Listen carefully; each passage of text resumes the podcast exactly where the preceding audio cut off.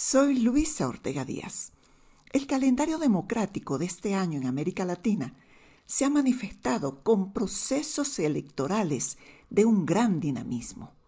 Más allá de sus resultados, allí donde se realizaron, esas elecciones nos obligan a observar cómo millones de personas tuvieron la oportunidad de ejercer su derecho al voto y votaron. Utilizaron su poder para renovar o castigar gobernantes y con su voto se convirtieron en parte de las decisiones de Estado. Utilizaron el derecho y el deber que les compete como ciudadanos.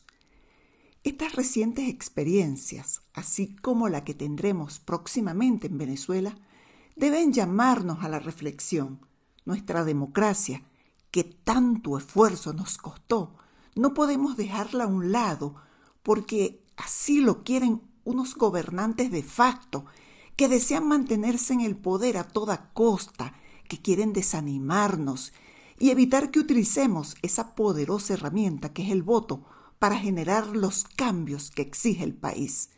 Lo hacen porque no son demócratas, le temen al poder ciudadano y porque saben que si estamos decididos a votar, serán derrotados abracemos la idea de volver a los centros electorales para rechazar la tragedia que vivimos.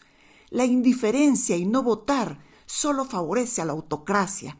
Por ello, el reto que se nos avecina en las elecciones regionales hay que asumirlo con unidad de propósito para alcanzar una victoria segura. Pese a las adversidades, unamos esfuerzos en esta contienda electoral y valoremos nuestra capacidad de poner y quitar del poder a quienes destruyen el país. Nadie podrá revertir la decisión de millones de venezolanos que voten por la democracia y la prosperidad. Salgamos de la mafia que ha destruido nuestro bienestar y felicidad. Vamos a derrotarlos con votos.